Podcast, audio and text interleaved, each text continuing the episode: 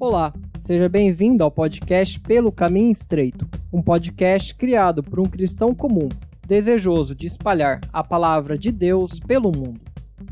Hoje, no episódio de breves reflexões, vamos discutir a esperança garantida do cristão. Davi, no Salmo 62, louva a Deus dizendo: Ó minha alma, espera somente em Deus porque dele vem a minha esperança.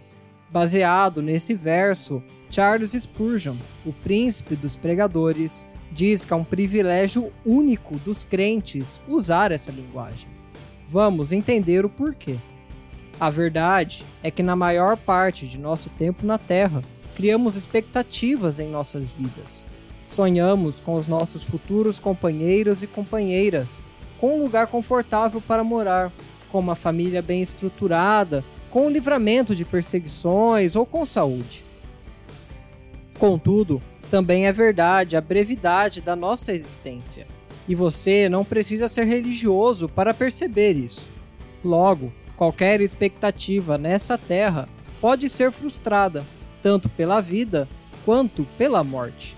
Ou seja, a esperança nesse mundo está mais para um fatalismo.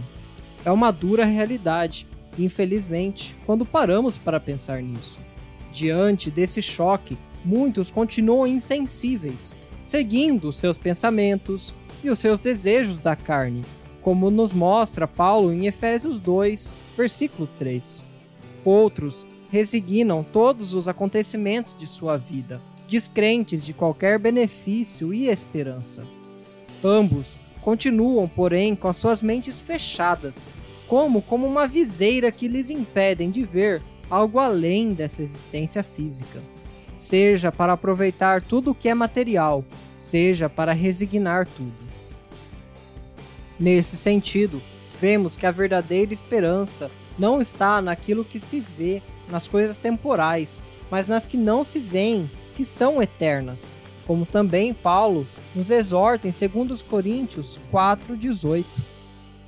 Ora, quem possui essa esperança? Somente aquele que recebeu a fé de Cristo, nos seus méritos de salvação, pela morte dos pecados e da ressurreição do corpo.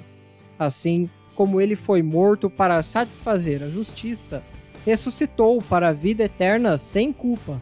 Assim também nós estamos mortos para o mundo e vivemos para Deus, como novas criaturas.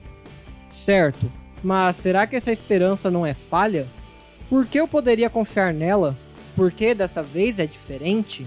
Ora, tudo isso não é uma mera expectativa ou sonhos que partem da nossa vontade, mas são verdadeiras promessas de Deus, e Ele é fiel para cumpri-las.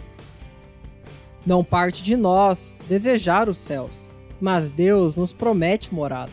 Não parte de nós esperar os nossos novos corpos, sem corrupção do pecado, mas ele nos concede um corpo glorificado.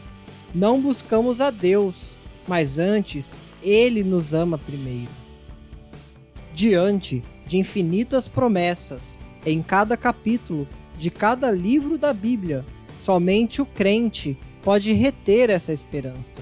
Uma expectativa não nesse mundo, que passa como o vento que desmancha a flor, mas em uma misericórdia, fé paz que excede todo entendimento, em uma esperança eterna depois dessa existência, em uma fé no que não vemos, mas em que confiamos plenamente que alcançaremos pela fidelidade de Deus.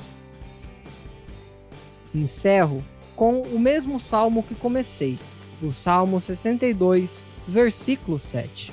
Em Deus está a minha salvação e a minha glória, a rocha da minha fortaleza e o meu refúgio estão em Deus. Obrigado por ter escutado ao mais um podcast pelo caminho estreito. Até a próxima.